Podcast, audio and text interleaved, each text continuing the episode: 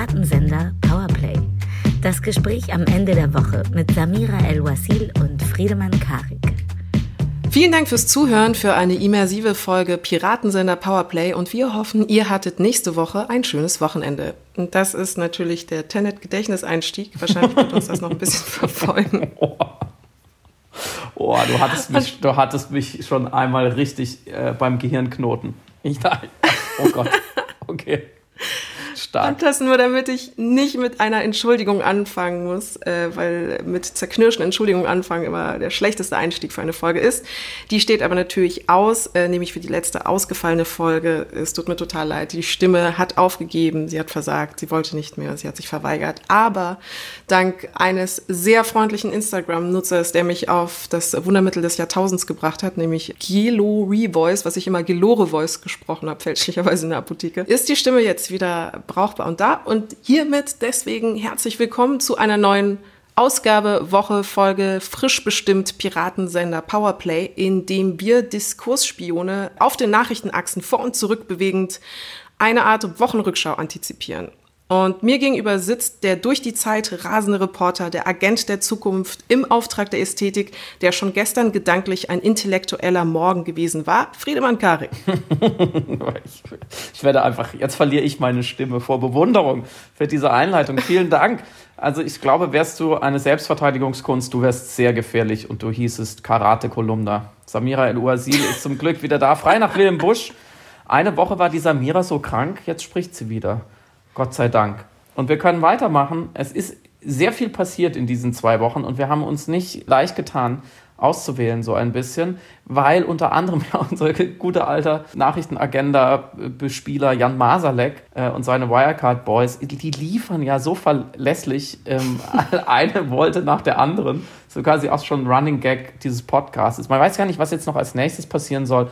Nachher kommt noch raus, dass er und die anderen Gauner mit dem ganzen Geld irgendwie im Inneren des Mondes eine geheime Raumstation gebaut haben, äh, wo sie eine gigantische Bankfiliale aufgebaut haben, um dann interstellare Wirtschaftsprüfer zu täuschen. Das würde ich jetzt sogar glauben, wenn das jetzt als nächstes rauskommt. Ansonsten aber sprechen wir heute vor allem auch über die Horrornacht des Julian R., wie ein Bildchefredakteur mal mitten in der Nacht Leute anrief, weil er glaube ich, ein bisschen Angst hatte, gefeuert zu werden.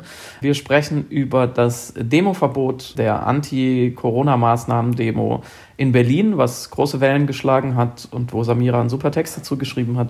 Wir sprechen auch natürlich über erfolgreichere Demos, da ist schon die Überleitung 5000, erfolgreichere Demos äh, in Belarus und über die Rolle Russlands. Worüber sprechen wir noch, Samira? Wir gucken uns ein bisschen den schauergruseligen republikanischen Parteitag an und da vor allem die Bildsprache, auch wirklich nur deshalb, weil sie einfach besonders auffällig und interessant ist und ein bisschen was aussagt darüber, wie sich politische Kommunikation jetzt die nächsten Jahre ausgestalten könnte. Stichwort Geschichten aus der Gruft. Hoffentlich nicht. Und von den gruseligen Bildern zu echten, schrecklichen Nachrichtenwelt und einer neuen Dokumentierbarkeit, die uns jetzt nahezu wöchentlich neue Zwischenfälle von Polizeigewalt visuell verfügbar machen und daran angeschlossen natürlich wieder die Überlegung, wie wir mit diesen Bildern, mit der Verbreitung umgehen, beziehungsweise wie diese auch Einfluss nehmen können auf gesellschaftspolitische Veränderungen. Und dann haben wir noch ein Medienmenü, haben wir diese Woche, was wir ja eigentlich nicht machen, weil irgendjemand mal sagt, es ist wahnsinnig langweilig, wenn Leute Serien empfehlen, die sie schon gesehen haben, die man selber noch nicht kennt, weil die Hälfte ist Spoiler und die andere Hälfte ist halt Empfehlung und man weiß nicht so richtig, was man damit anfangen soll. Aber wir haben ein paar Sachen gesammelt. Unter anderem waren wir beide jetzt mal wieder im Kino. Wir haben beide ein paar gute Serien geschaut und würden darüber auch noch kurz sprechen. Stichwort Tenet, wie schon deine Einleitung verraten hat.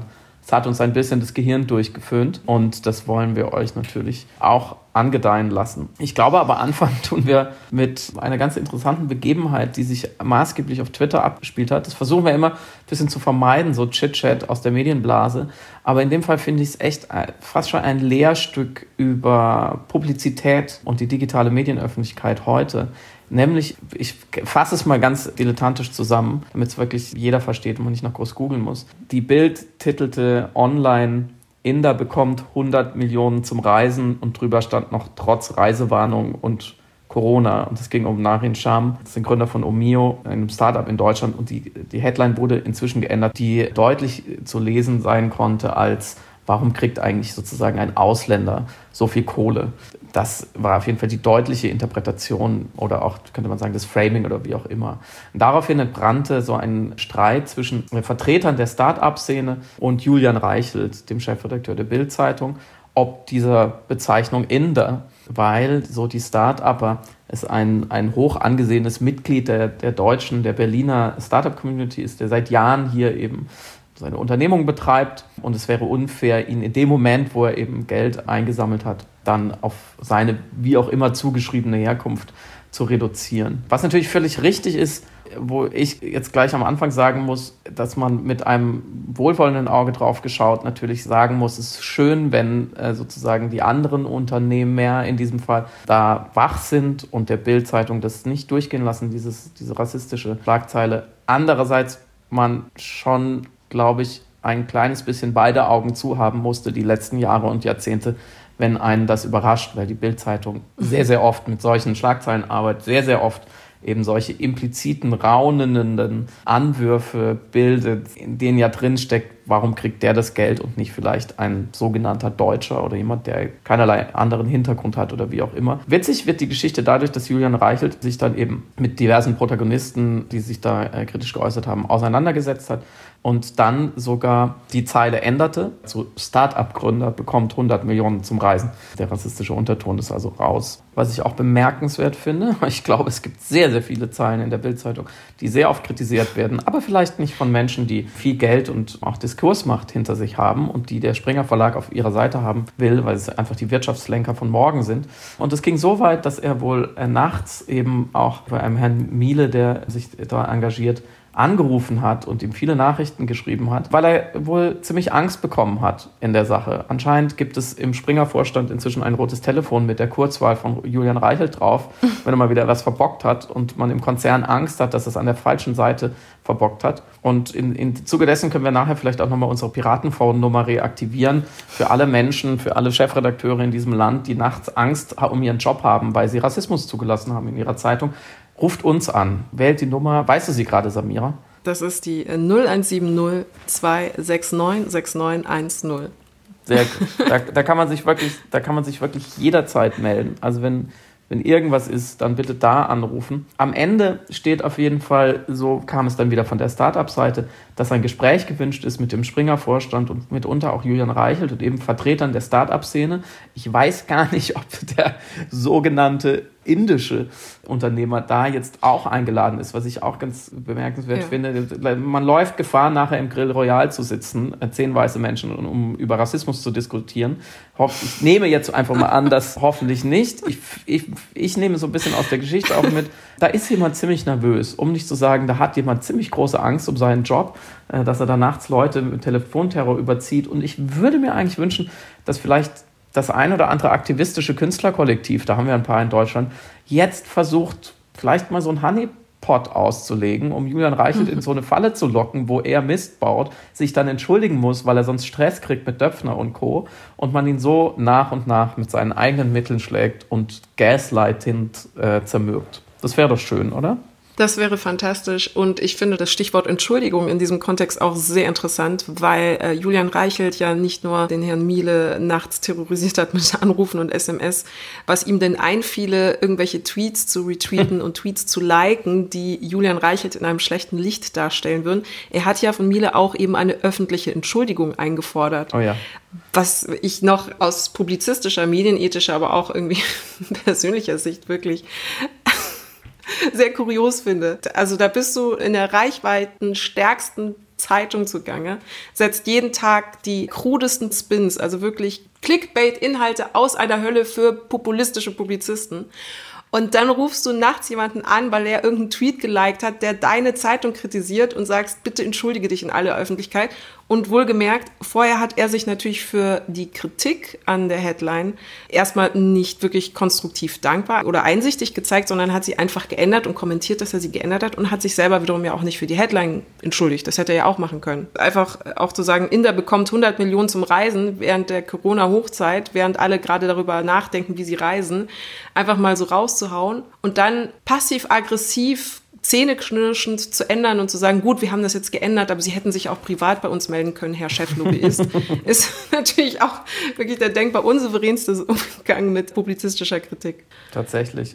Andere Menschen, die sehr unsouverän mit der nachrichtlichen Wirklichkeit umgehen, sehen wir vermutlich am Samstag in Berlin auflaufen. Dort wurde ja die Kundgebung verboten, wo sich äh, eine in Anführungszeichen bunte Mischung aus Querdenkern, Rechtsextremisten, Impfgegnern, Esoterikern und anderen sogenannten Corona-Maßnahmen-Kritikern zusammenfinden wollten, um eben in Form der Demo gegen die Maßnahmen zur Eindämmung der Pandemie zu protestieren. Und der Umstand, dass diese Demonstration Demonstration verboten worden ist, hat für, ja, ich sag mal, interessante Reaktionen geführt.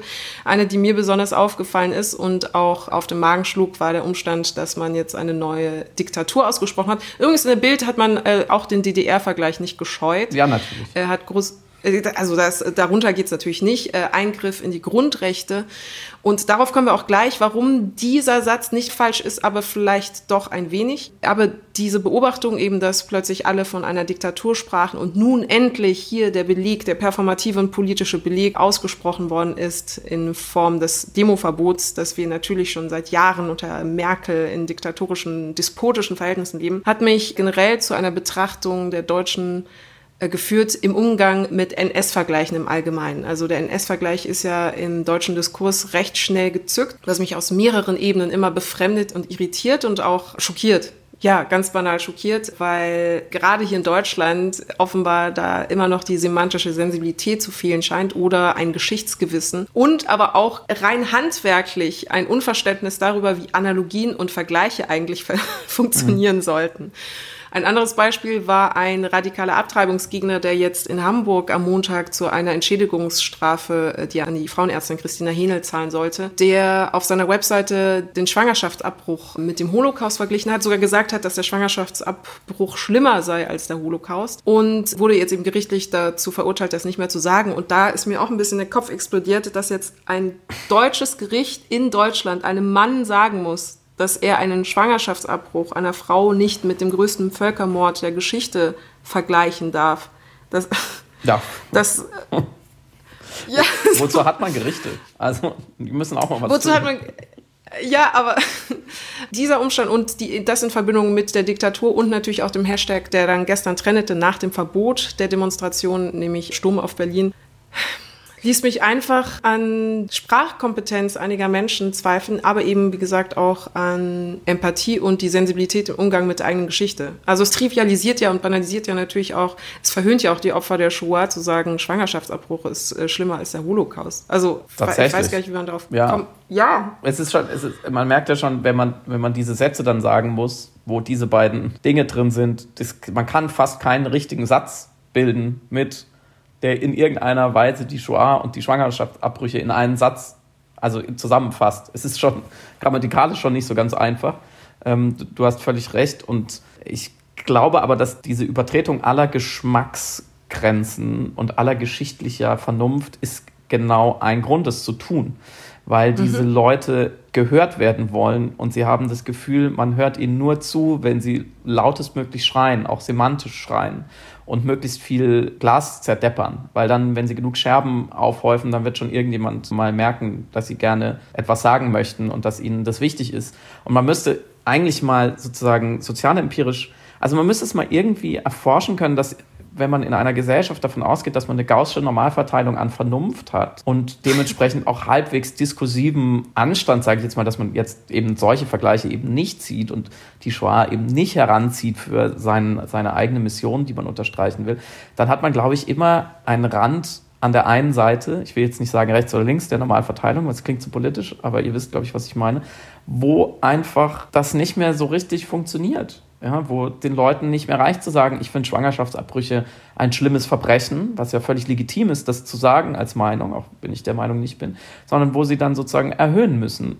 Und über mhm. sozusagen die erste Gewinnstufe DDR kommen sie dann irgendwann weiter. Und ich glaube schon, das klingt jetzt ein bisschen nach Grundschulpädagogik, so nach dem Motto, wer schreit, hat Unrecht oder so. Aber ich glaube, Diskurs physikalisch ist das das erste Energieverteilungsgesetz, nämlich wo ein Vakuum an Argumenten und Ratio ist, da fließt die wütende Energie hin, da hat sie Platz, da kann sie sich ausdehnen und wird dann zu aggressiver Rhetorik in, in der Performance, also wenn die Leute dann den Mund aufmachen, was sollen sie, wo, wo sollen sie da hin mit der ganzen Energie? Und das sind dann die Diktaturvergleiche. Also je weniger man vorzubringen hat, desto schriller ist es doch meistens und wenn man jetzt dazu kommen wir gleich noch, wie diese Demo oder diese Bewegung gegen Pandemieregeln ist, die aber halt nun mal einfach sehr, sehr viel diskutiert und gut argumentiert sind. So, dass ich sage nicht, dass es das alles super richtig ist, aber wo das Gros der, der WissenschaftlerInnen dahinter steht und auch das Gros der PolitikerInnen und das Gros der Bevölkerung. Und man hat einfach wenig Argumente und fühlt sich auch noch in der Unterzahl dann braucht man vielleicht den Diktaturvergleich. Und mir ist ein Punkt dabei wichtig, weil du in der Kolumne auch drüber schriebst, der mir so ein bisschen auch hinten runterfällt, gerade in der historischen Betrachtung, weil du hast den, den Historiker Gabriel David Rosenfeld ähm, sozusagen äh, aufgefahren, der in der mhm. Nachkriegszeit untersucht hat, wie diese Hitlerbezüge entstanden. Und das fand ich sehr mhm. interessant, weil man sich ja nicht, also heute ist es ist ja Hitler so weit weg, glaube ich, dass es sowieso so ein bisschen ein leerer Vergleich ist. Und wie du schreibst, er wurde mal zum Archetyp des Bösen stilisiert, weil seine Verbrechen so unbeschreiblich schlimm waren, dass man keine Vergleiche mehr für ihn fand. Und er wurde dadurch, ich zitiere so halb deine Kolumne, zum inflationär gebrauchten Vergleich für alles darauffolgende. Er setzte also das transzendental Böse. Und mhm. was mir dabei immer auffällt, ist, dass, also wenn man mal die Sprecherposition nochmal genauer anschaut, jemand, der diesen Hitler-Vergleich bringt, was macht er oder sie in dem Moment auch? Er externalisierte gleichzeitig dieses Böse auch und stellt sich auf eine andere Seite implizit. Das heißt, wenn ich mhm. sage, ey, die Samira, die behandelt mich schlimmer, als Hitler es getan hätte, sage ich, da, sage ich damit nicht nur, dass du Hitler bist, sondern auch gleichzeitig, dass ich es nicht bin und dass ich auf einer Position bin, die es beurteilen kann. Das heißt, ich bin nicht Nazi. Und das ist, glaube ich, ganz wichtig auch im Bezug zu diesen doch mindestens von rechts unterwanderten, wenn ich selber per se auf eine Art extremistischen, weil demokratiefeindlichen Bewegung oder der Demonstration, die jetzt verboten wurde, dass in dem Moment, wo die sich sozusagen als Diktaturopfer sehen, können sie nicht selber die Diktatur sein. Das heißt, sie sagen auch nicht nur, ich möchte an diesem Samstag mein Grundrecht wahrnehmen, sondern mir sind Grundrechte wichtiger als euch. Und mhm. Das würde ich mal anzweifeln. Das glaube ich nämlich nicht. Ich glaube, da sind sehr, sehr viele Leute, die zwar für sich dieses Grundrecht einfordern, aber selber, wenn es denn wirklich zu einer Diktatur käme, nicht so gefestigt sind und das vielleicht auch wissen. Und da sind wir wieder im Nachkriegsdeutschland. Da mussten ja rein statistisch auch viele den Hitler-Vergleich ziehen oder diktatorische Verhältnisse anmahnen, die selber eine Diktatur mitgetragen haben, wenn nicht sogar aktiv installiert haben. Und genauso wäre ich mir heute nicht so ganz sicher, auf welcher Seite, sie stünden nicht umsonst, sagt er auch, ich habe ein Zitat von Jürgen Elsässer vom sehr rechten Kompakt-Magazin, ist ja Verschwörungs, sozusagen die Bild in noch eins weitergedreht. Und er sagte, er hält den 29. August 2020 für den wichtigsten Tag seit 1945. Was genau, verstehst du, was genau meint, auf welche Seite stellt er sich da? Ich glaube, die sind sich selber nicht so ganz sicher, auf welcher Seite des Diktaturvergleichs sie eigentlich sind. Das ist ein wichtiger Faktor, also dass du eine Diskussion sofort in eine antagonistische runterbrichst. Eine Diskussion übrigens, die auch eben mehr Differenzierung bedürfen, wie jetzt auch bei dem Verbot der Demo. Ah ja, das wäre nämlich Und eigentlich meine Frage an dich gewesen, ganz aktiv. Hättest du sie auch verboten oder nicht zugelassen?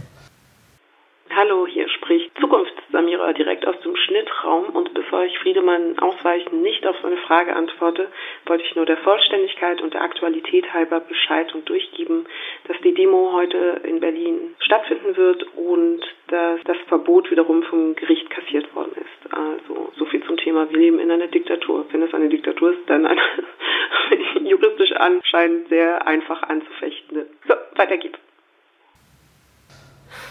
Das ist so eine schwierige Frage. Also es sind da verschiedene Aspekte oder Teile meiner Persönlichkeit, die da im Widerspruch zueinander sich befinden. Natürlich als Privatperson und auch als Bürgerin bin ich erleichtert, dass diese Demo, die auch eben von Rechtsextremisten unterwandert wird oder auch missbraucht wird oder auch ganz offen genutzt wird, um ihre Inhalte zu teilen, dementsprechend auch antisemitische und rassistische Inhalte zu verbreiten.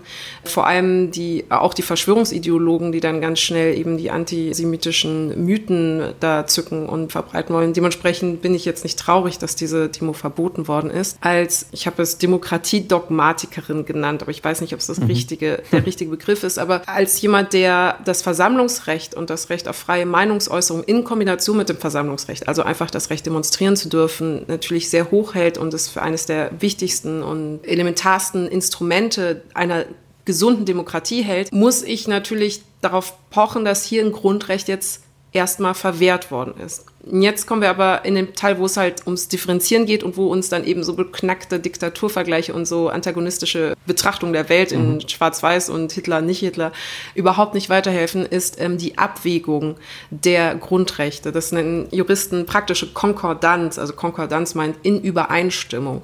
Und da geht es ganz banal, wie so oft ja auch in der Realpolitik, um Verhältnismäßigkeiten und äh, wie, wie wir eben diese verschiedenen Güter, diese verschiedenen Grundrechte, die Menschen alle alle berechtigterweise haben und einfordern, miteinander in Relation und in Harmonie bringen, mhm. sozusagen. Mhm.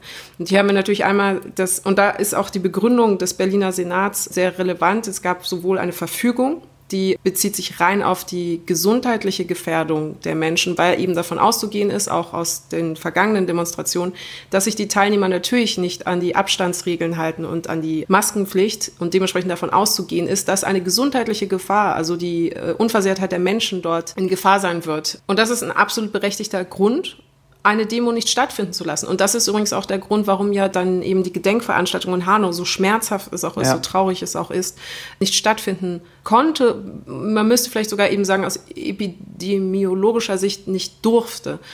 Und noch eine kleine Fußnote. Ich verstehe, dass man da die beiden Sachen auch schnell miteinander vergleichen wollte und dann auch daraus eine ungleiche, ungerechte Behandlung rausziehen wollte. Also in dem Moment, wo die Demo ja noch quasi aktiv hätte stattfinden sollen, dass man dachte, was zur Hölle die Gedenkveranstaltung für die Opfer eines rassistischen Anschlages darf nicht stattfinden, aber diese Typen mit rassistischen Einstellungen haben das Recht zu demonstrieren. Wo ist das fair? Und da müssen wir dann auch genau schauen, wie so oft, und genau differenzieren, was die Gründe waren, warum es in dem einen Fall anfangs noch zulässig gewesen wäre und im anderen Fall eben nicht. Also bei in Hanau ein sprunghafter Anstieg der Infektionszahlen wirklich Tage oder einen Tag vor der geplanten Veranstaltung mhm. und noch dazu der Umstand, dass sie nicht verboten worden ist, sondern nur verschoben. Das kommt noch hinzu. Die zweite Hälfte der Begründung aber, die in der Pressemitteilung rauszugewiesen war von Seiten des Berliner Senats, war eben eine schwierigere, weil diese politisch die Absage begründen wollte. Er benutzte die Formulierung, ich möchte rechtsextremen Gedankengut keine Bühne geben. Da habe ich dann eben kurz gestutzt und schon registriert, dass das als Argumentation problematisch ist aus Sicht des Berliner Senats, aus Sicht von uns als Bürgern, die die demokratische Pflicht haben, antidemokratisches Verhalten zu kritisieren und in irgendeiner Form, nicht gewalttätigen Form dagegen vorzugehen,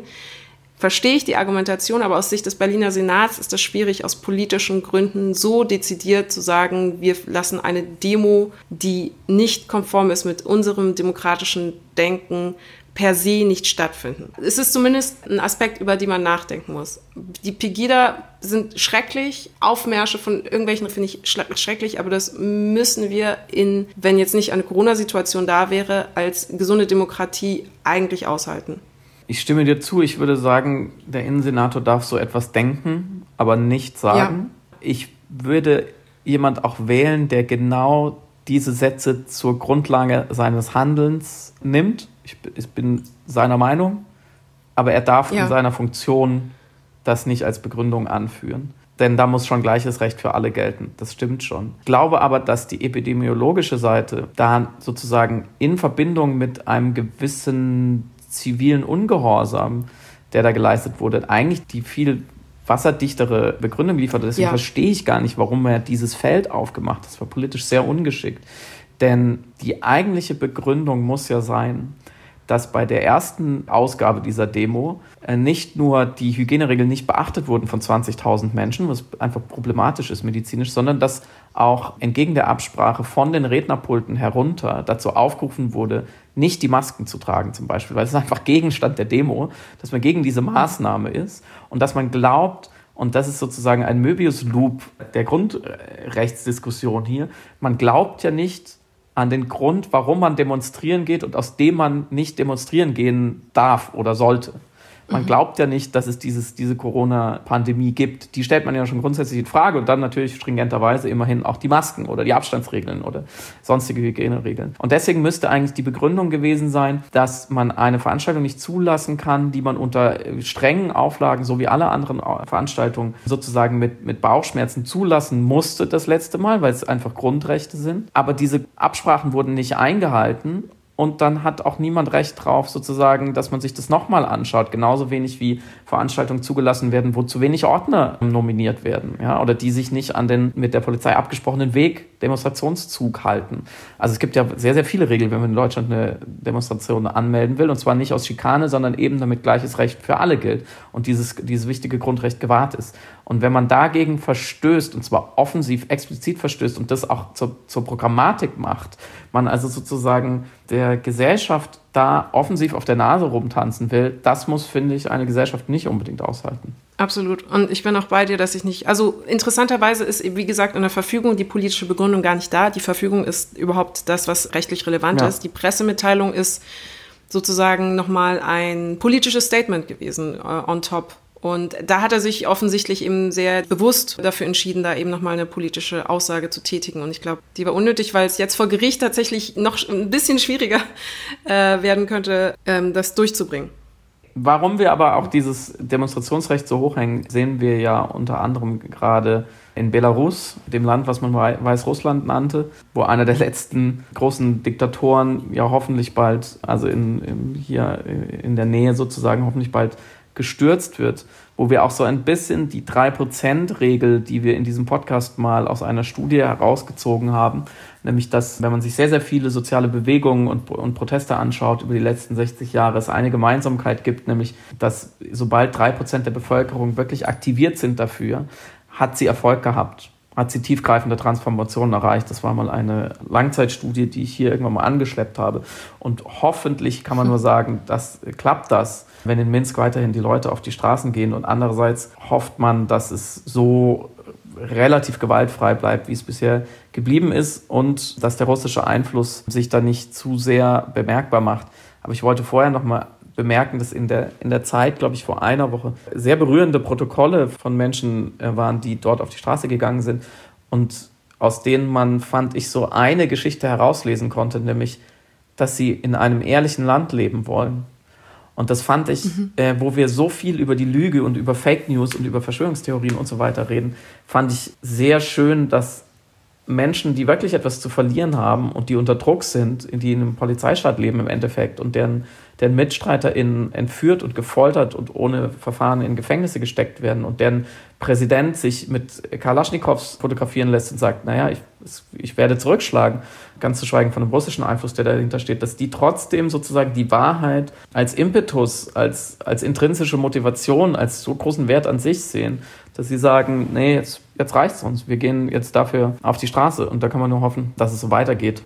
Wovor jetzt ja viele Angst haben, ist, dass Putin einschreitet. Er hat ja schon seine Unterstützung zugesagt und eine sehr interessante, fand ich, sehr deutliche rote Linie gezeichnet für jemand wie ihn, der da eigentlich eher mit den Blurred Lines spielt. Er hat gesagt, wenn es Gewaltausbrüche gibt, er hat explizit gesagt, wenn es Überfälle auf Banken gibt, wenn also extremistische, verbrecherische Elemente diese Proteste nutzen, dann würde er seine, seine Leute schicken. Dann hat er militärische Unterstützung zugesagt. Das macht er natürlich, um im Zweifelsfall selbst in der Hand zu haben, weil er natürlich jederzeit ohne Probleme, man denke an die Ukraine, Personal dahin schickt, das dann eben zwei Banken überfällt und dann kann er natürlich einschreiten. Und viele Beobachter haben ja auch schon sozusagen seine Handschrift, wenn man zynisch sein will, sein Storytelling gesehen in der Vergiftung des wichtigsten russischen Oppositionellen oppositionellen Nawalny, der inzwischen in der Berliner Charité liegt, mit heftigen Vergiftungssymptomen. Und wo das Timing bei einem Mordanschlag, was nach aller, aller Voraussicht so aussieht, einer war, ähm, eines Mannes, der seit, seit Jahren und Jahrzehnten schon als ein wichtiger Oppositioneller ist in Russland. Ähm, ausgerechnet jetzt, ja, wo in einer, einer der wenigen, wenn man so sagen kann, Satellitendiktaturen in der Umgebung die friedlichen Proteste losgehen, ist schon eine deutliche Botschaft. Nämlich wagt es ja nicht hier sowas anzuzetteln, sagt Putin. Und äh, wenn sein Propagandaministerium kommentiert, es könnte ja auch eine Unterzuckerung gewesen sein, man solle doch daran denken, immer mal wieder eine Tasse Tee zu trinken, bei einem wirklich sadistischen Angriff, bei, bei einer Vergiftung, wo das Opfer Höllenqualen leidet, Und gerade das Umfeld auch jetzt in der Unsicherheit, ob es bleibende Schäden gibt, also wirklich maximal brutal angegriffen wird. Das zeigt schon auch, auf welchem Level da gerade gespielt wird. Und mhm. was mich daran wirklich jedes Mal wieder triggert, kann man sagen, sind diese putzigen Umfragen, die es immer mal wieder gibt, ob sich die Deutschen bessere Beziehungen zu Russland wünschen.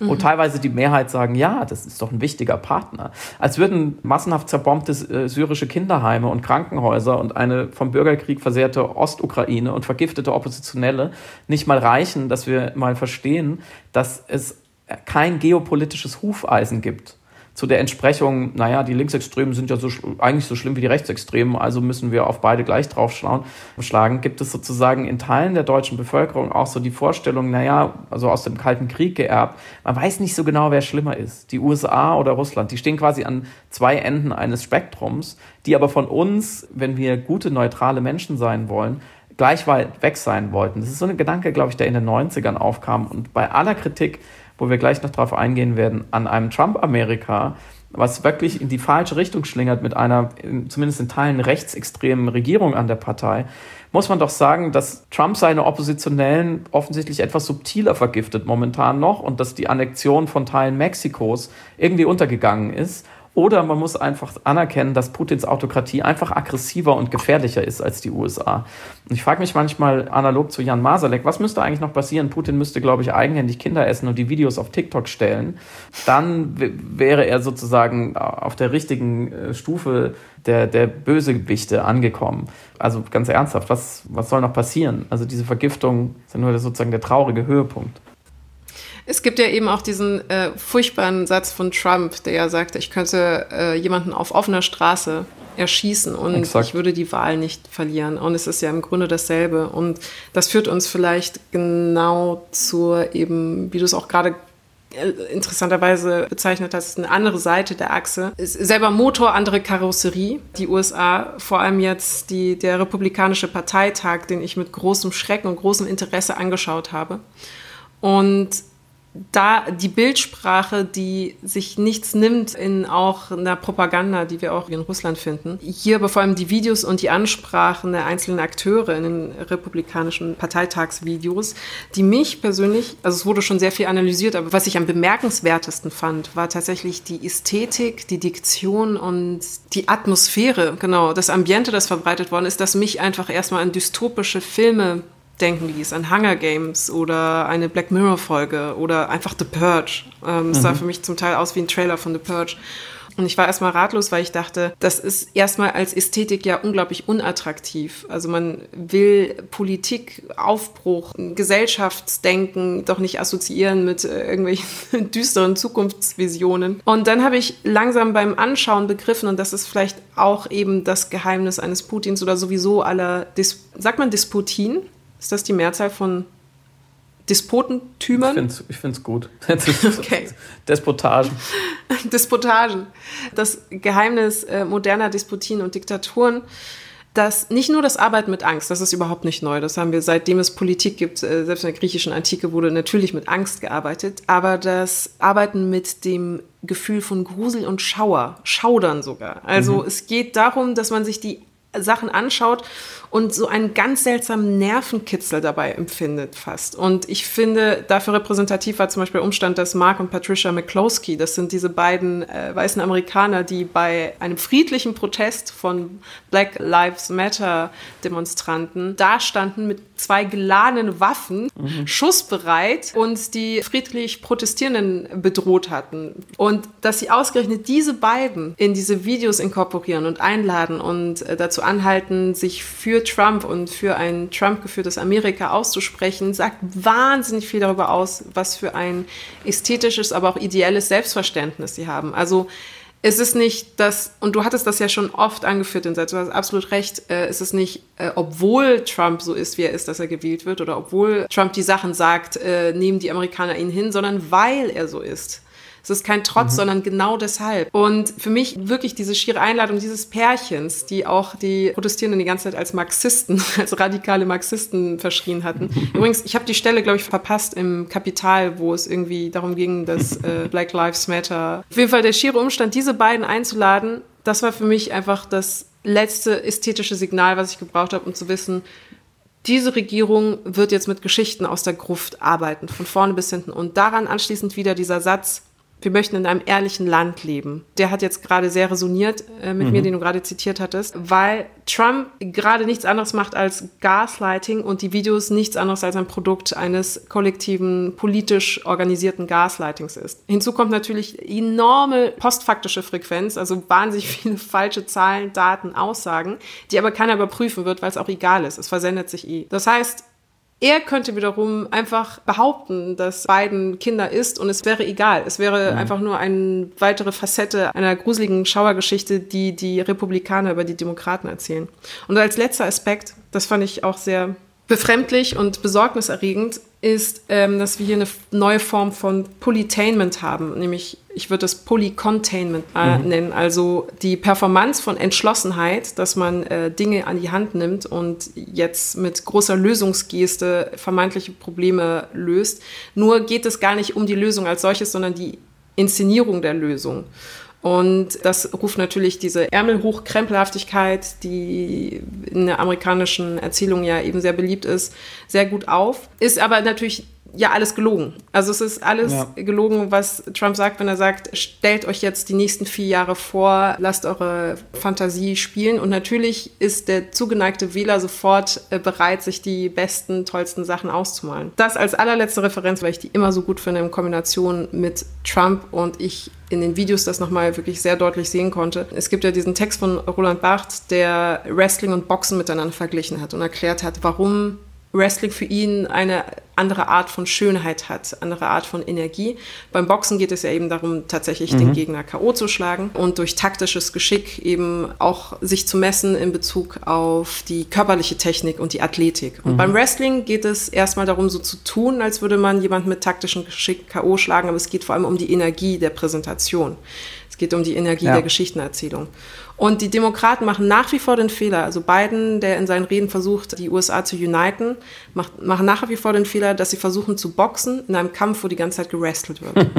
Und das macht Trump sehr gut. Er ist, äh, ne, wir wissen ja auch, dass er eben dem nicht abgeneigt ist, aber das ist in diesen Videos nochmal so deutlich geworden. Es ist ein großer Schaukampf, der sich auf Wrestling-Ebene bewegt und auf gar keinen Fall auf einer demokratischen Boxebene. Und ich glaube, er wird übrigens gewinnen. Mark my words. Ich glaube, er wird gewinnen. Nach diesen Videos, weil die waren eigentlich, die waren schrecklich, aber wäre ich Republikaner, hätte ich sie so gut gefunden. Dann ist in, der, in dem Vergleich Trump der Undertaker. Begräbt, genau. begräbt einfach das ganze Land. Ich habe zwei kurze Nachfragen. Erstens, ja, bitte. hast du dir das komplett angeschaut? Nee, nicht alles.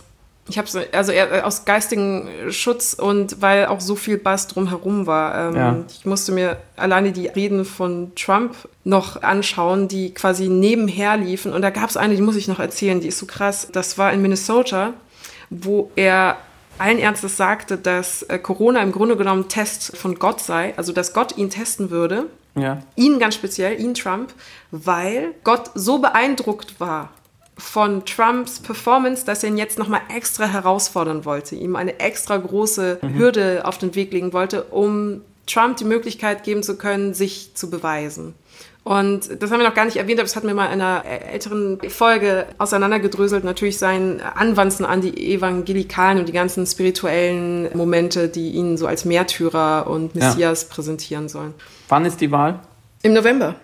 Den machen, Tag weiß ich leider nicht. Dann machen wir es, verspreche ich jetzt einfach. Ich hoffe, du stimmst zu. Wir machen eine Sonderfolge. Oh Gott. US-amerikanische US Politik und vor allem Storytelling. Bitte. Weil da schon viel drin steckt. Ich habe deswegen nachgefragt, weil ich das einfach nicht schauen könnte, selbst wenn ich wollte, muss mhm. viel Geld dafür bezahlen, weil ich es auch sehr langweilig finde auf eine Art, weil man mhm. es kennt bis auf gewisse. Natürlich ist immer wieder was drin, wo man sagt, oh Gott, jetzt auch noch das, aber im Grundrauschen sowohl im Stil als auch in den Inhalten ist es ja wohl bekannt, was da passiert. Deswegen mhm. finde ich es immer erstaunlich oder, oder sagen wir ähm, sehr beachtenswert, wenn jemand es schafft, sich das lange anzuschauen und nochmal genau in die Analyse zu gehen. Und ich stimme dir auch in allem zu. Meine zweite kurze Nachfrage wäre, glaubst du, das gewinnt ihm signifikant viele Stimmen? Weil du eben gesagt hast, ähm, ich glaube, er gewinnt noch, er liegt ja zurück. Wegen dieser Videos, es klang so, als wäre das mitunter ein entscheidender Faktor. Ich fand die sehr überzeugend. Mhm. Also ich fand die sehr effektiv und sehr effizient in dem, was sie versuchten zu leisten. Es war einfach, wäre ich so einer, der so Biden nicht so wirklich mit äh, Begeisterungsrufen zujubeln könnte, aus welchen Gründen auch immer, ob politisch oder emotional oder weil einfach keine Resonanz da ist. Und ich würde diese Videos sehen, würde ich sagen, boah, krass, das ist schon ein geiles Video. Das ist schon geil. Mhm. Dieses Paar mit den Waffen, krass, geil. und ich habe es ja stellenweise auch gespürt, dass ich eben selber so eine kleine perverse Lust empfunden habe an diesen Lagerfeuergeschichten und man hält sich die Taschenlampe unters Kinn und erzählt sich die Sachen und findet das irgendwie auch cool, obwohl es natürlich total albern und kindisch ist. Ja. Und wenn da ein paar Menschen dann in diesem Moment so gestrickt sind, wie ich es ja tatsächlich bin, obwohl ich die Sachen reflektiere, dann kann mir vorstellen, also es ist sehr überzeugend auf seine Art und Weise. Es ist gut, weil es plump ist. Und wie gesagt, diese neue Qualität des Schauderhaften, das kannte ich halt zum Beispiel von den visuellen Wahlkämpfen von Bush und von anderen Konservativen, von Reagan oder sowas. Es ist Angst, ja, aber dieses fast perverse, gruselige, das ist für mich eine neue Qualität. Das ist wirklich so lupenreiner Trump. Ja, ich glaube, die Steigerung geht ganz kurz zusammengefasst von wir sind im Krieg, was glaube ich mhm. gerade Bush äh, Junior war äh, mit, dem, mhm. mit dem Krieg gegen den Terrorismus. Wir wurden wir under attack als Nation hin zu wir sind im Krieg, aber gegen etwas Übernatürliches, so wie er auch versucht hat, Corona als Prüfung Gottes darzustellen. Mhm. Oder die, die Marxisten, die, die Left-Wings, die sind ja, die werden ja auch sozusagen erfasst als metaphysische Bösewichte dargestellt. Und da finde ich es ganz interessant, weil du vorhin sagtest, wenn sie erzählen würden, dass die Demokraten und beiden Kinder essen, dann kämen sie damit durch. Tatsächlich tun sie es ja teilweise schon. Diese ganze Pizzagate-Verschwörungstheorie, das, äh, wo die ja gegen Hillary Clinton vor allem gestrickt war, mit dieser Pizzeria, wo angeblich im Keller äh, Kinder gefoltert und so weiter wurden und auch die QAnon-Story, dass ähm, eben irgendwelche Linksliberalen sich Kinder halten und züchten, um ihr Blut zu trinken und so weiter und so fort. Es geht ja schon, also selbst diese Untiefen werden ja schon ausgelotet. Ich also ich stimme auch in der Analyse völlig zu. Ich bin nur ambivalent der Rezeption gegenüber und nicht nur, weil ich es nicht kann einfach oder weil ich merke, das ist, da könnte ich mir auch mit der Käsereibe einfach die Haut am Schienbein abreiben in meiner Freizeit. Das hätte ungefähr den gleichen Effekt. Die Frage ist nicht, ist die Analyse korrekt und sie ist auch in Teilen wichtig, um das besser zu verstehen, aber inwieweit brauchen wir sie wirklich und für was? Weil dieser Gruselvoyeurismus, den, den du beschreibst, der funktioniert ja auf beiden Seiten. Also dieser Ausschnitt der einen Rednerin, deren Namen ich auch gar nicht wissen will, äh, die in einen leeren Raum schreit, der ging so auf Twitter herum. Das ist einfach, also wer vorher noch nicht wusste, dass, dass Trumps Republikaner schlichtweg rechtsextreme Plutokraten sind, denen alles egal ist, außer der eigene Vorteil und die eigene Bereicherung und der macht er halt, dem hilft jetzt dieser Ausschnitt auch nicht mehr. Und wer vorher noch nicht bemerkt hat, dass amerikanische Politik einfach viel mehr Theater und Show ist als hier zum Glück. Und Klammer auf, dass die These, die wir damals in den Politikwissenschaften noch gelernt haben, nämlich dass mit ungefähr fünf Jahre Verzögerung alles aus den USA an Politikkultur zu uns rüberschwappt, was es gibt, dass die zum Glück nicht stimmt, sondern dass es dort aus verschiedenen Gründen schon nochmal anders läuft als hier. Der wird jetzt in, mit diesem Republikanerparteitag, glaube ich, also das ist, jetzt, das ist jetzt auch nicht weiter erhellend. Es ist schlimm, es wird immer schlimmer, aber es ist, hat jetzt auch keine doch wirklich neue Qualität oder neue Dimension. Wir kommen ja gleich noch zu der super Dokumentation Boys State, in der ein 17-jähriger Protagonist sagt, It's politics, you have to lie. Und damit fasst er die ganze Dokumentation und auch Trump und alles zusammen. Also wenn, das wissen 17-jährige Amerikaner, das wissen wir alle. Und ich weiß nicht genau, inwieweit diese manchmal obsessive Fokussierung auf Pseudoereignisse oder inszenierte Ereignisse, wie man sie dann in den Politikwissenschaften noch nennt, die ja überhaupt gar keine sind, wo gar keine Politik gemacht wird. Im Gegenteil, es wird eigentlich Politik verhindert oder davon abgelenkt, ob diese Fokussierung uns dann wiederum auch so gut tut. Denn man muss sagen, Trump hat die Schlagzeilen beherrscht, auch in Deutschland. Ähm, auch gerade die Schlagzeilen in Zeitungen oder bei, bei Leuten auf Twitter, die äh, überhaupt nichts für ihn übrig haben.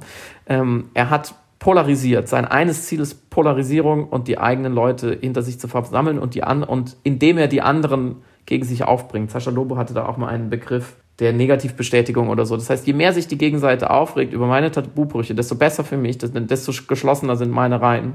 Und nochmal zu zeigen, dass diese Menschen alles bereit sind, dafür zu tun, dass er die Wahl gewinnt. Jede Lüge gelogen wird, jede, jede noch so kaputte Inszenierung, jeder Grenzübertritt hinsichtlich Integrität oder Geschmack Da geht es ja viel auch ums Visuelle. Das ist jetzt wirklich keine News. Und die, die Frage muss ja eigentlich sein, wie du auch schon angeführt hast, was ist das Gegennarrativ? Was erzählt Biden?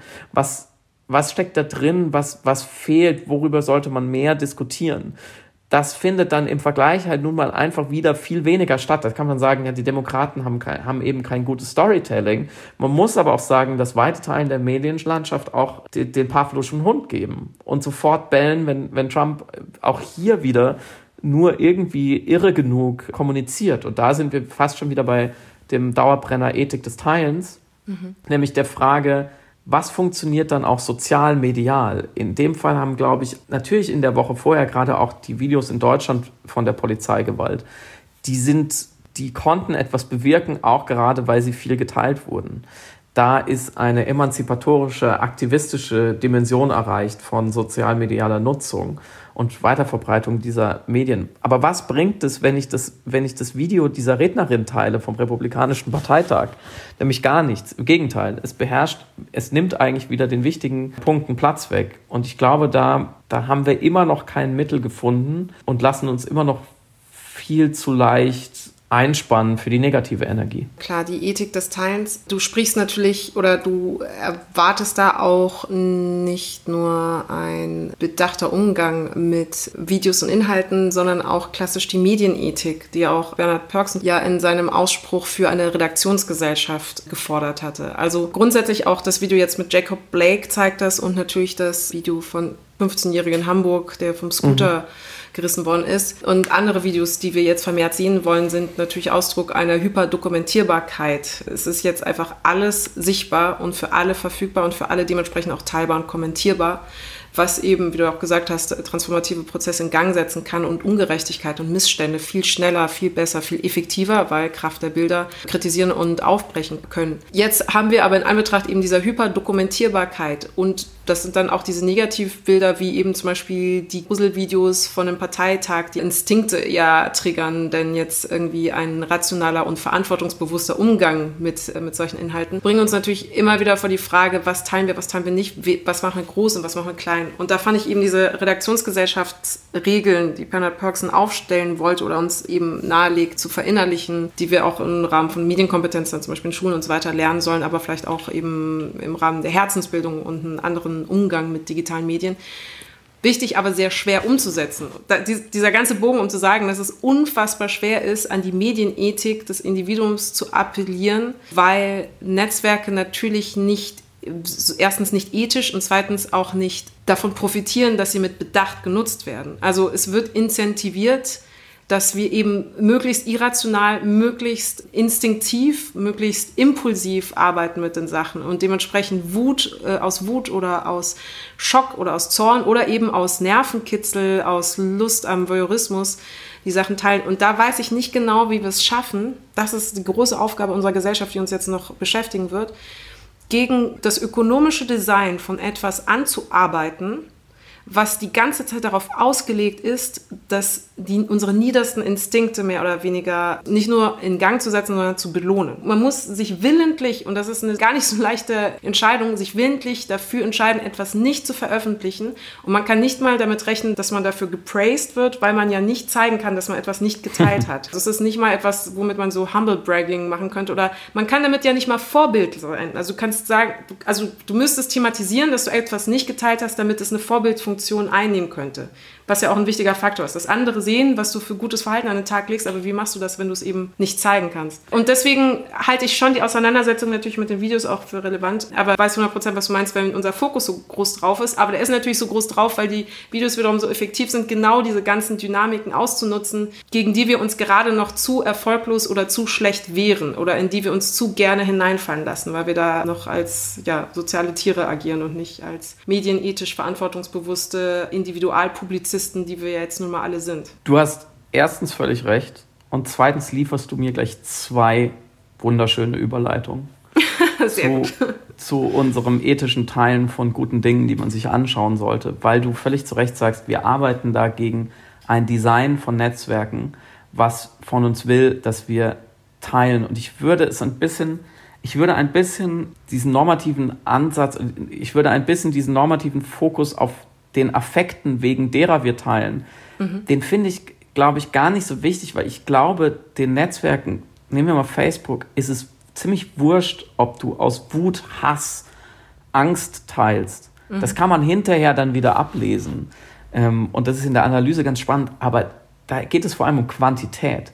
Wir sollen per Design viel teilen, schnell viel weiter interagieren. Dass, wie man ja aus vielen Studien inzwischen kennt, Wut und, und Angst viel potenter sind und uns viel mehr motivieren zu teilen als alle anderen Emotionen, geschweige denn positive Emotionen, geschenkt.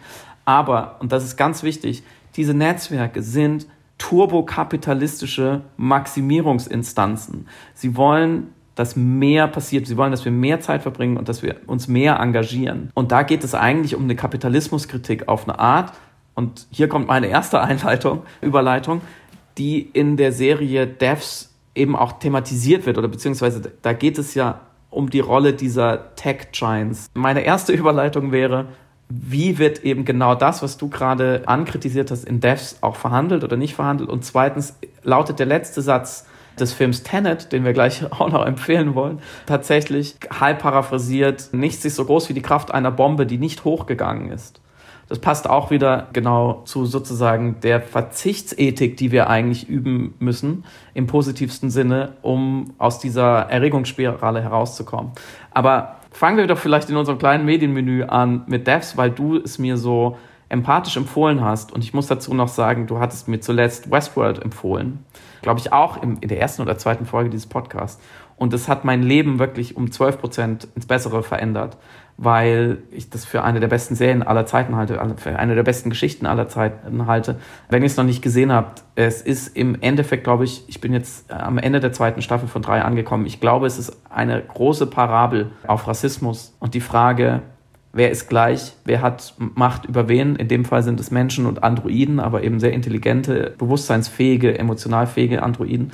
Und vor allem, was darf die unterdrückte Seite, wenn sie sich befreit? Das wird eigentlich verhandelt. Und ich glaube, das ist eine Frage, die äh, unsere Gesellschaften gerade zutiefst umtreibt und wirklich auf Zerreißproben zwingt. Deswegen muss ich sagen, Westworld war ein Volltreffer. Ähm, und Devs, so viel kann ich jetzt schon mal sagen, nicht unbedingt. Ähm, und dann habe ich, war meine Frage sozusagen, sag doch vielleicht kurz noch einmal in ein, zwei Sätzen, warum du Devs nach Westworld empfohlen hast. Ist, weil ich fand Devs, also okay, jetzt mal, um hier kurz die Qualitätshierarchie nochmal gerade zu rücken. Ich finde natürlich Westworld. Also an Westworld kommt halt auch echt wenig ran, um ehrlich zu sein. Ich wüsste jetzt auch gerade keine zumindest thematisch vergleichbare Serie, die mit diesem Qualitätsniveau dieses Thema abarbeitet. Ich fand aber Devs eine interessante weitere und ja auch uns nähere Ausgestaltung der eben der Themen, die ja auch in Westworld verhandelt werden. Also wie, wie viel freier Wille hat der Mensch, wenn er digital durchdrungen werden kann zum Beispiel oder wenn äh, man Handlungen durch Behaviorismus antizipieren kann. Also kann man in Zeiten von Big Data, was bedeutet da es genau nochmal einen freien Willen zu haben und was sind philosophische Überlegungen über den Determinismus im Allgemeinen. Aber ich habe zum ersten Mal beim Schauen auch den Satz von Schopenhauer so richtig verstanden. Wir können nicht wollen, was wir wollen weil wir ja nicht wollen können, was wir wollen. Und was mir besonders einfach an der Serie gefallen hat, ist, dass die Serie eine Erzählung über das serielle Erzählen auch ist in sich, wenn man das ähm, genau runterbricht, was da eigentlich dargestellt wird. Wir dürfen natürlich nicht so viel erklären, was inhaltlich passiert, aber ein wesentlicher Aspekt der Erzählstränge ist das darüber nachdenken oder das visuelle darüber nachdenken, was im Raum der Möglichkeiten einer Figur existiert. Und das fand ich interessant. Und das führt uns eigentlich ja auch wirklich mit geeinten Füßen springend in das, was Tenet so besonders und interessant und toll gemacht hat. Stopp! An Stopp. sich ja, aber ich, habe ja, ich habe noch gar nichts zu Devs gesagt. Ja, ich dachte, ich, ich kann einfach dein Rant einfach boah, mal übergehen. Du bist, so, du bist so geschickt, ja. Und als nächstes ähm, äh, tust du so, als hättest du keine Stimme mehr und dann müssen wir die Aufzeichnung abbrechen. Na, ich will überhaupt nicht ranten, weil ich natürlich dir zustimme und Alex Garland, das hatten wir auch schon mal erwähnt, hat The Beach geschrieben, damals Ex Machina gemacht als Film. 28 Days Later geschrieben als Drehbuchautor, glaube ich. Ach, wusste also, ich alles gar nicht. Auf dem ja. Kerbholz äh, steinigt mich nicht, wenn irgendwas davon nicht stimmt, aber ich glaube, das sind so die wichtigsten Punkte. Dementsprechend und durch deine Empfehlung hatte ich natürlich auch hohe Erwartungen und ich finde die verhandelten Themen auch sehr wichtig, interessant und ich bin absolut ähm, offen für jede Art von Science Fiction. Ich glaube, gib mir eine Prämisse vorne, die okay ist, die okay erklärt wird und ich möchte sie glauben und ich gucke es mir an. So. Und hinterher frage ich mich dann, was habe ich da eigentlich gesehen. Aber weil wir eben auch bei den Tech-Giganten waren, weil so wird mhm. die Serie ja auch viel rezipiert, dass es eine große Kritik auch am Silicon Valley ist. Ähm, mhm. Ähm, weil diese Quanten, dieses Quantencomputing, was du eben erwähnt hast, passiert ja genau unter der Ägide eines genialischen Erfinders, Tech-Nerds, der irgendwie alle anderen Konkurrenten an die Wand gespielt hat und jetzt eben eine Rechenpower hat, die ihm überhaupt diese deterministischen oder wie auch immer gearteten Prognosen erlaubt. Und das ist ein gutes Beispiel, wo ich finde, wo Devs äh, schmerzhaft ungenau ist, sowohl auf der inhaltlichen Ebene der, der kritischen Beleuchtung einer Welt oder eines Milieus oder einer Philosophie, wenn man so will, aber auch dramaturgisch das schwach umsetzt. Nämlich diese Tech Giants werden mehrmals in der Serie auch gerade durch die Heldin als äh, Messias bezeichnet. Also sie sagt auch sozusagen zu dem Bösewicht, zu dem Obernerd, er wäre ein Messias und daraus würde eben, er würde sich für einen Messias halten und daraus würde ein, einiges folgen. Und das ist, das will ich nur einmal herausnehmen, wenn ich wenn ich sage, sie ist unpräzise, diese Serie, nämlich der, der, der Gezeigte ist in seinem Selbstverständnis auch als in seiner Funktion kein Messias, sondern ein Büßer. Er will Absolution für eine Schuld, die er sich aufgeladen hat. Ähm, und nirgendwo in diesen neuen Folgen entwirft diese Figur eine Heilsbotschaft. Was ja, du bist erst ein Messias, wenn du eine Heilsbotschaft hast für die ganze Welt. Er will auch gar nicht mit seiner Erfindung, die er da gebaut hat, um die, ähm, die eben die Devs auch den, den, die den Titel gibt, gar nicht die Menschheit erlösen, sondern eigentlich nur sich. Und mhm. genauso sind nämlich auch, und da kommen wir zu der real, realen Verhandlung sozusagen, so sind auch die echten Silicon Valley Genies, wenn man so, die Leader oder wie auch immer, die Zuckerbergs und so weiter, keine Messiasse. Das ist so, das finde ich, ist so eine Kritik auf dem Niveau von einem FAZ-Feuilleton aus dem Jahr 2006 so mhm. ungefähr, wo man gesagt hat, uh, diese Heilsbringer aus dem Silicon Valley, sie denken, sie wären Jesus. ähm, nein, inzwischen wissen wir ja, und du hast es ja auch eben schon total richtig angespitzt, Zuckerberg und Co. sind einfach Turbokapitalisten, die vielleicht ihr eigenes Marketing manchmal glauben und so eine Ideologie oder so eine Programmatik so ein bisschen draufstülpen, aber im Endeffekt wollen sie einfach nur unser Geld und zwar in Form unserer Aufmerksamkeit. Und diese, diese Schwäche schon in der finde ich, im Sujet sozusagen, das verhandelt wird in Devs, setzt sich dann eben dramaturgisch fort, dass auch diese Determinismusgeschichte, ja, also so viel kann man sagen, ohne zu spoilern, der genialische Erfinder will wissen, ob er schuld am Tod seiner Tochter war. Und will deswegen eigentlich wissen, ist alles deterministisch vorhergesagt, weil dann kann ich keine Schuld haben, weil es wäre sowieso passiert oder nicht. Mhm. Und dann sehen wir in, der, in einer Rückblende, die ja zentral ist für die Motivation dieses Bösewichtes, der durchaus ambivalent ist. Teilweise ist er ja auch einfach Protagonist der Serie und nicht nur Antagonist. Und dann sehen wir diese Urszene, in der seine Tochter stirbt. Und meines Verständnisses nach trifft er in dieser Szene keine falsche Entscheidung, sondern er vergisst etwas. Mhm. Ja, er, ver er vergisst eine Verabredung mit der Mutter, deswegen fährt sie mit der Tochter Auto und so weiter und so fort.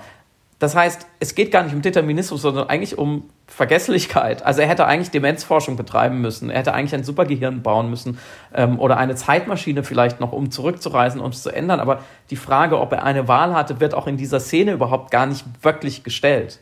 Und das hat mich dann doch enttäuscht, weil es sind so einfache Dinge, die man ändern könnte. Man könnte diese Szene einfach anders schreiben. Es ist auch keine große, also es wird nicht groß auserzählt, braucht man ja auch gar nicht, ja, um, um zu klären, wo seine Motivation herkommt.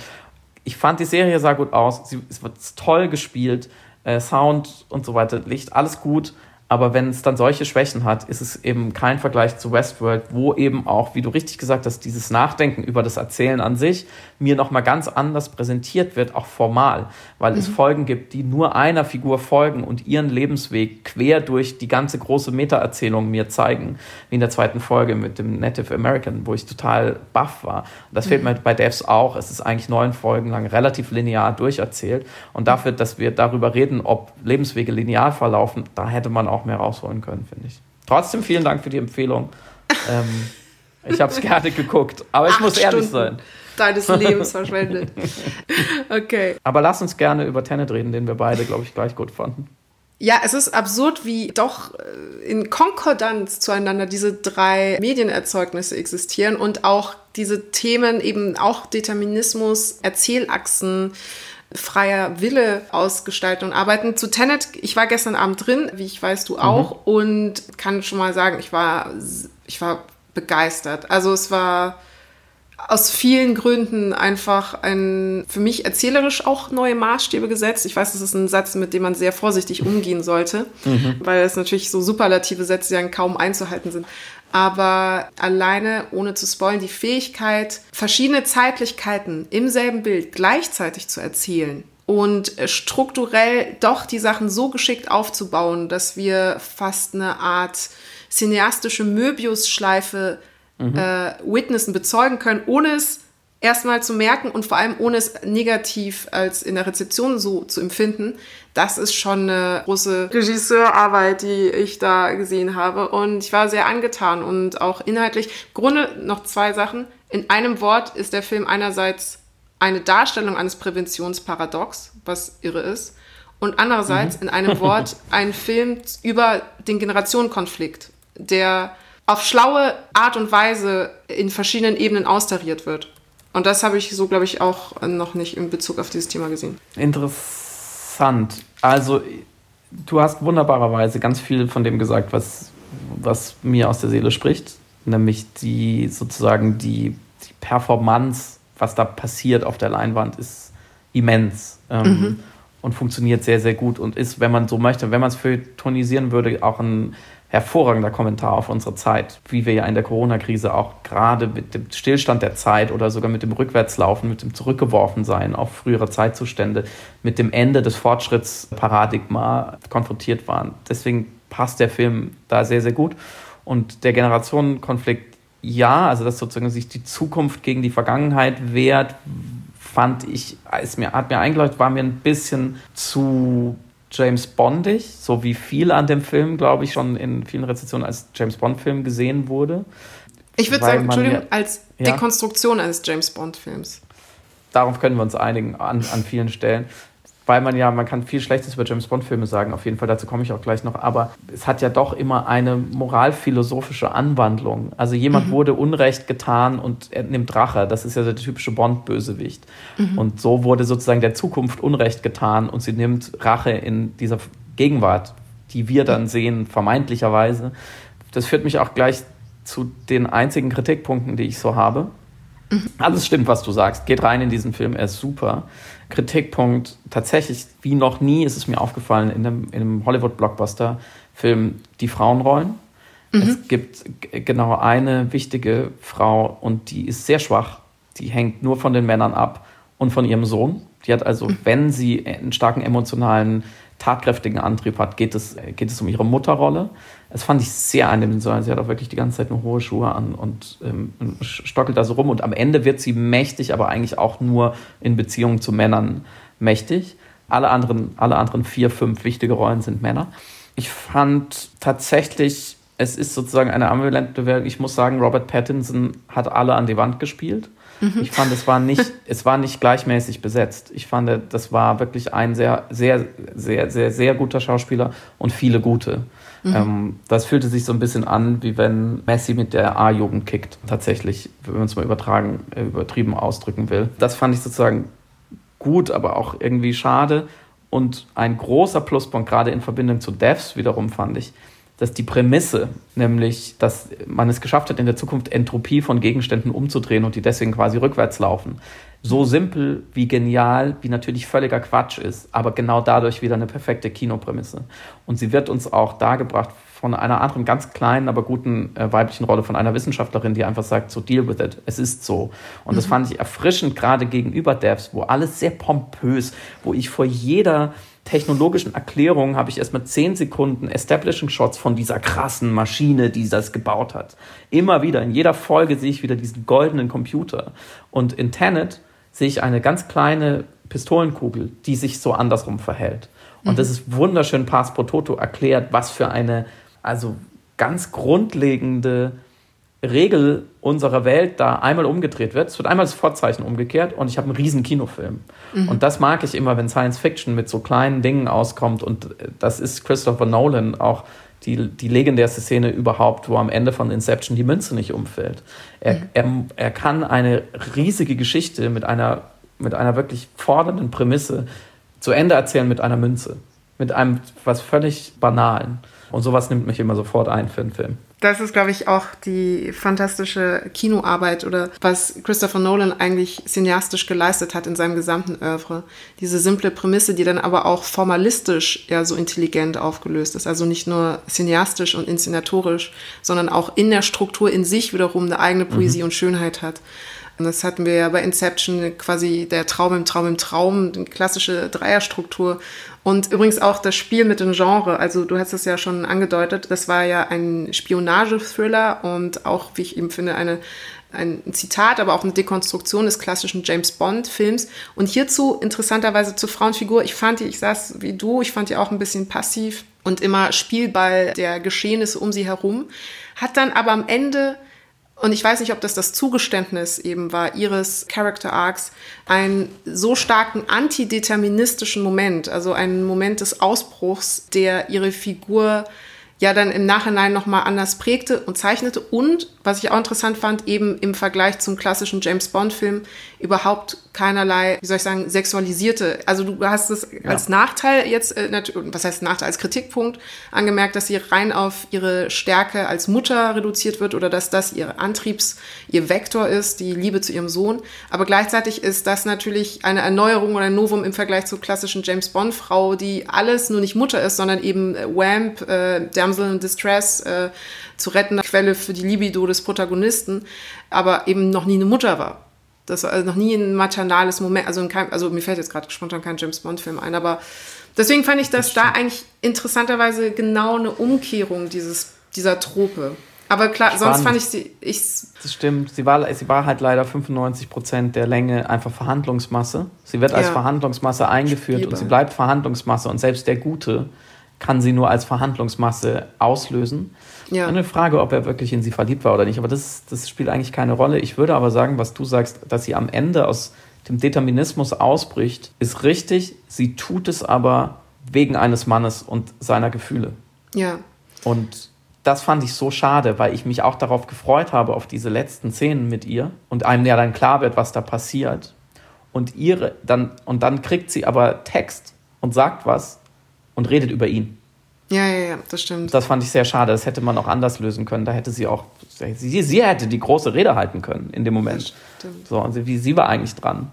Ich wollte noch zwei Sätze sagen zu dem Erlebnis, wieder ins Kino zu gehen. Mhm. Weil du, ja, du hast ja dich auch schon mehrmals dazu geäußert, schriftlich wie wörtlich, wunderschön, wie wichtig das, dieser Ort ist. Es fiel mir gestern ex negativo sozusagen auf, wenn man gerade, zumindest war es hier in Berlin so, ins Kino geht, wie viel Kontrolle und wie viel Abstand und wie viel Einengung da nötig ist, damit dieser Betrieb wieder läuft. Selbst das kann man kritisch sehen, ob man jetzt, ob man jetzt in diesem Kinosaal sitzen muss, ohne Masken. Und mhm.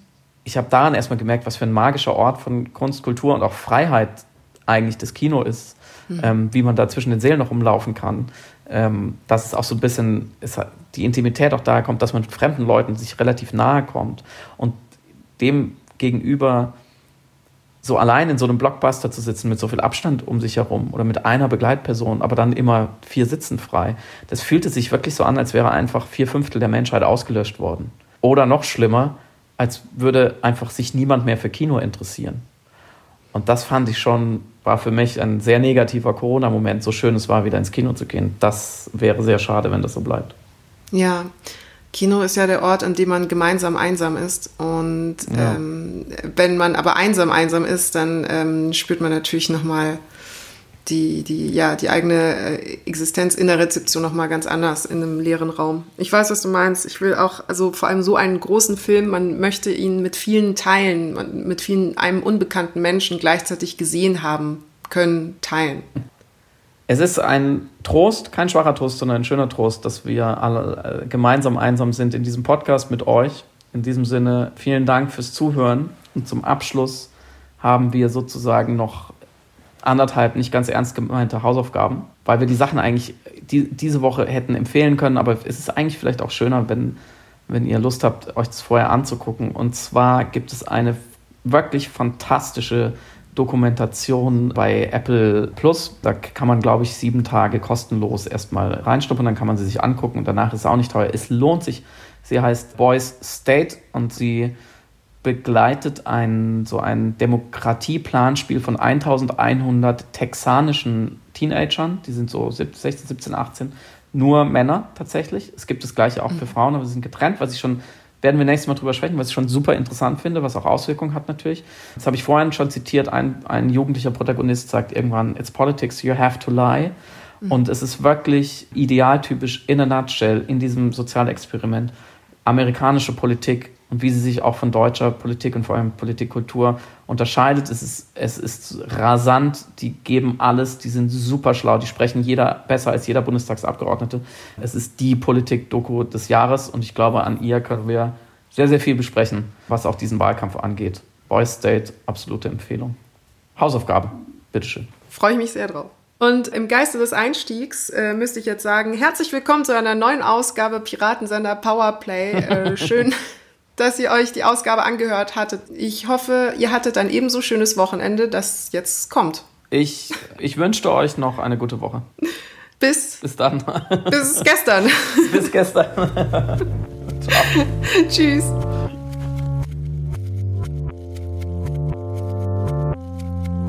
Du hörst Piratensender Powerplay. Das Gespräch am Ende der Woche mit Samira El-Wasil und Friedemann Karik. Piratensender Powerplay ist eine Produktion von Powerplay Productions in Kooperation mit Yin Yang, der unsichtbaren Yogamatte für den diskreten Yogi. Du willst Yin Yang zwei Wochen kostenlos testen? Abonniere diesen Podcast überall und gewinne gutes Karma. Namaste.